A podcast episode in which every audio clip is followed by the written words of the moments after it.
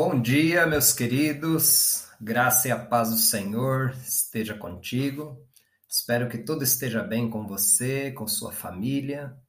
Hoje vamos expor os capítulos de 4 a 6 do livro de Levítico, que dá continuidade ao registros das leis de Deus para a nação de Israel, seu povo.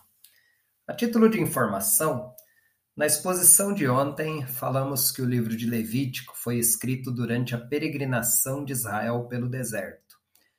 O livro de Êxodo, capítulo 15, versículo 25, na parte B, diz que em Mara, local onde Israel passou no deserto, o Senhor lhes deu leis e ordenanças. Portanto, possivelmente foi ali que Moisés escreveu o Levítico e o expôs ao povo de Israel.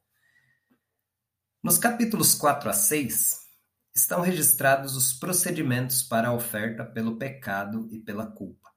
Os pecados que exigem a apresentação dessas ofertas e algumas instruções e detalhes sobre esses procedimentos, especialmente para os sacerdotes, que são os responsáveis por oficiar essas ofertas. No capítulo 4, encontra-se registrado a oferta pelo pecado praticado sem intenção por uma pessoa ou por toda a comunidade. No, que, no decorrer deste capítulo, notamos que as exigências variam em função da pessoa a quem se aplica. Nos versículos 3 a 12, encontramos os procedimentos para a apresentação da oferta pelo pecado do sacerdote ungido. Este deveria trazer um novilho sem defeito, colocar as mãos sobre a cabeça do animal, para então imolá-lo. Em seguida entraria na tenda, no lugar santo, aspergiria o sangue do animal sete vezes em frente ao véu, que separa o lugar santo do lugar santíssimo, conforme descrito em Êxodo 26, 33. Depois molharia o altar do incenso com o mesmo sangue. Então sairia da tenda e derramaria todo o restante do sangue na base do altar do holocausto. E então colocaria toda a gordura e diversos órgãos do novilho sobre o altar do holocausto, onde seriam queimados, assim como ocorre na oferta pacífica. Por fim, diferente da oferta pacífica, em que o restante do novilho seria consumido pelo ofertante, nesse caso todo o restante do novilho seria queimado num lugar fora do acampamento, onde se jogavam as cinzas, então o pecado do sacerdote estaria perdoado.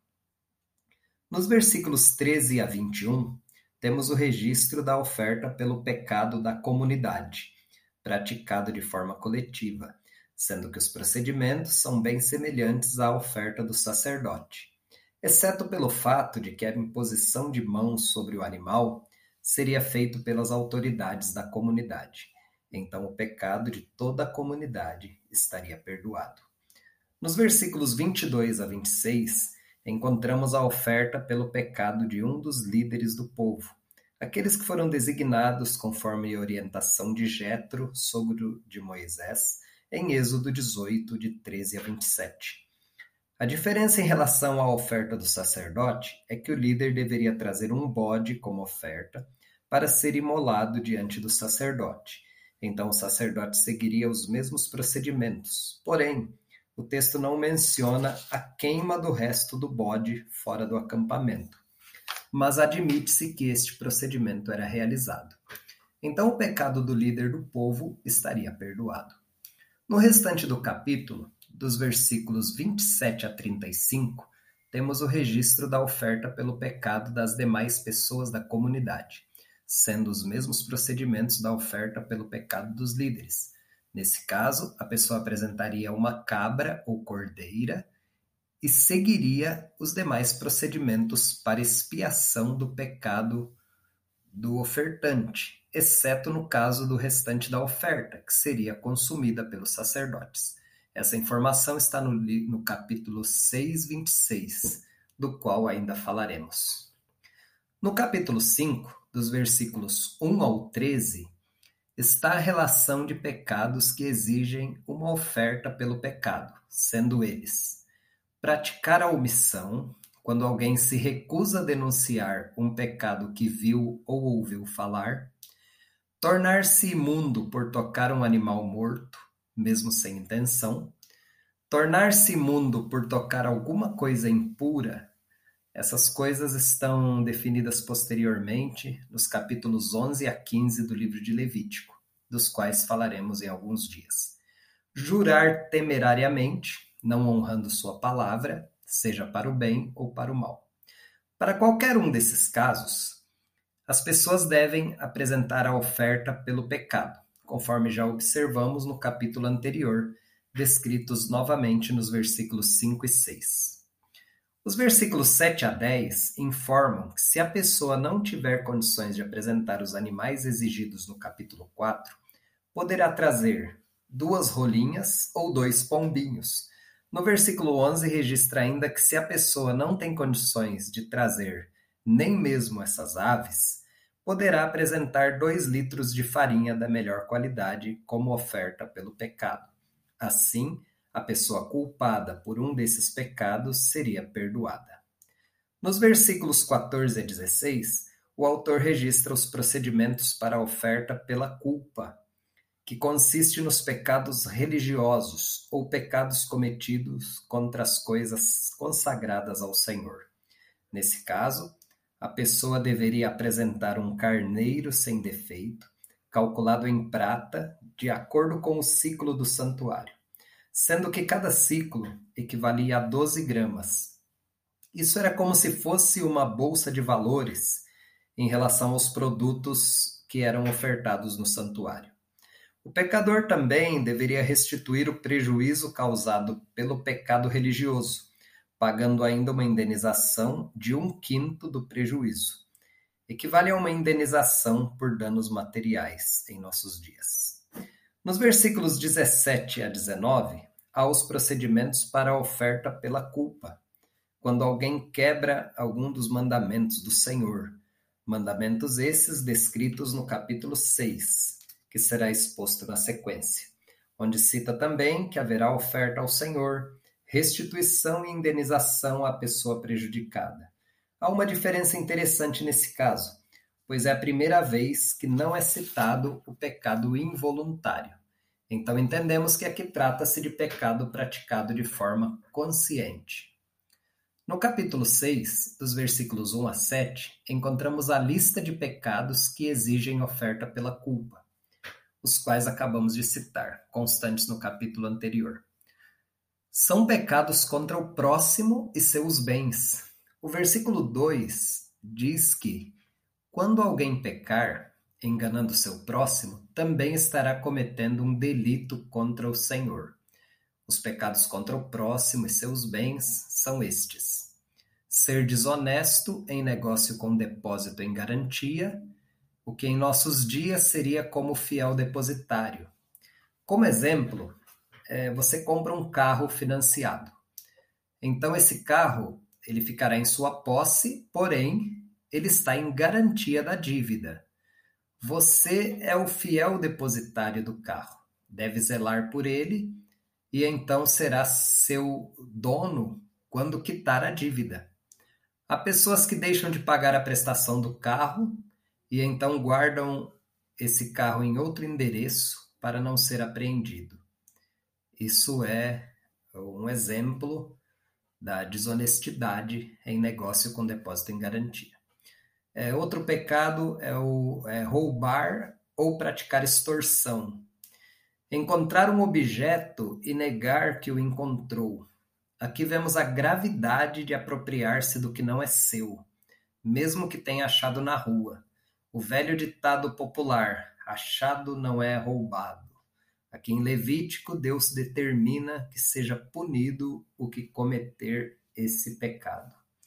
Praticar o perjúrio, muito comum nos tribunais até nossos dias, que consiste em jurar dizer a verdade, mas mentir. E cometer pecados semelhantes, fechando as brechas para possíveis justificativas quanto à não inclusão do seu pecado na lista acima. Em todos esses casos, os objetos ou valores deveriam ser restituídos com o acréscimo de um quinto, o que equivale a 20% do prejuízo causado. Aqui termina a descrição dos diversos tipos de ofertas que Deus exigiu do seu povo e que começou no primeiro capítulo de Levítico.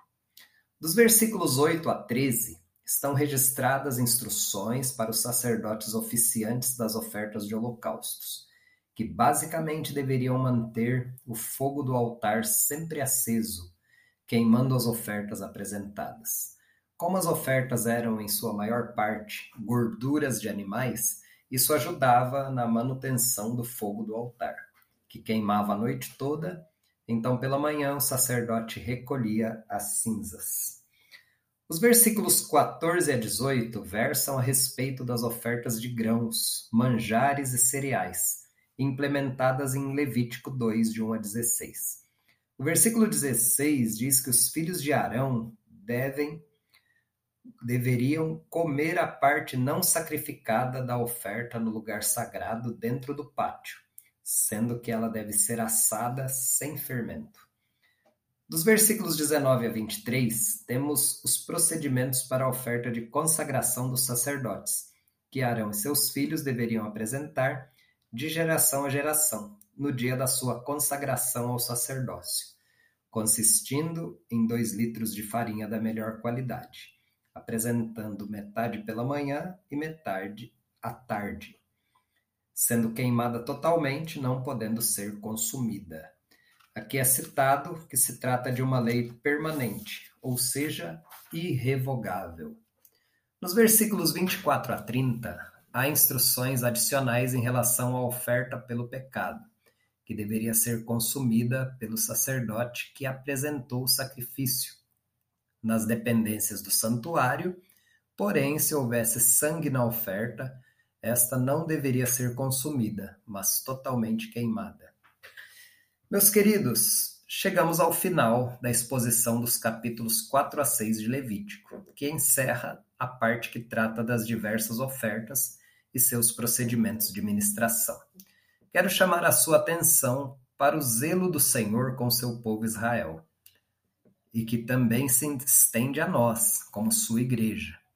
As pessoas que cometiam pecados como perjúrio, omissão, juízo temerário, desonestidade, roubo, extorsão, ou a simples atitude de encontrar um objeto e apropriar-se como sendo seu, essas pessoas eram punidas severamente, sendo obrigadas a apresentar uma oferta, restituir o prejuízo da outra pessoa e ainda indenizá-la em 20% a mais do seu prejuízo.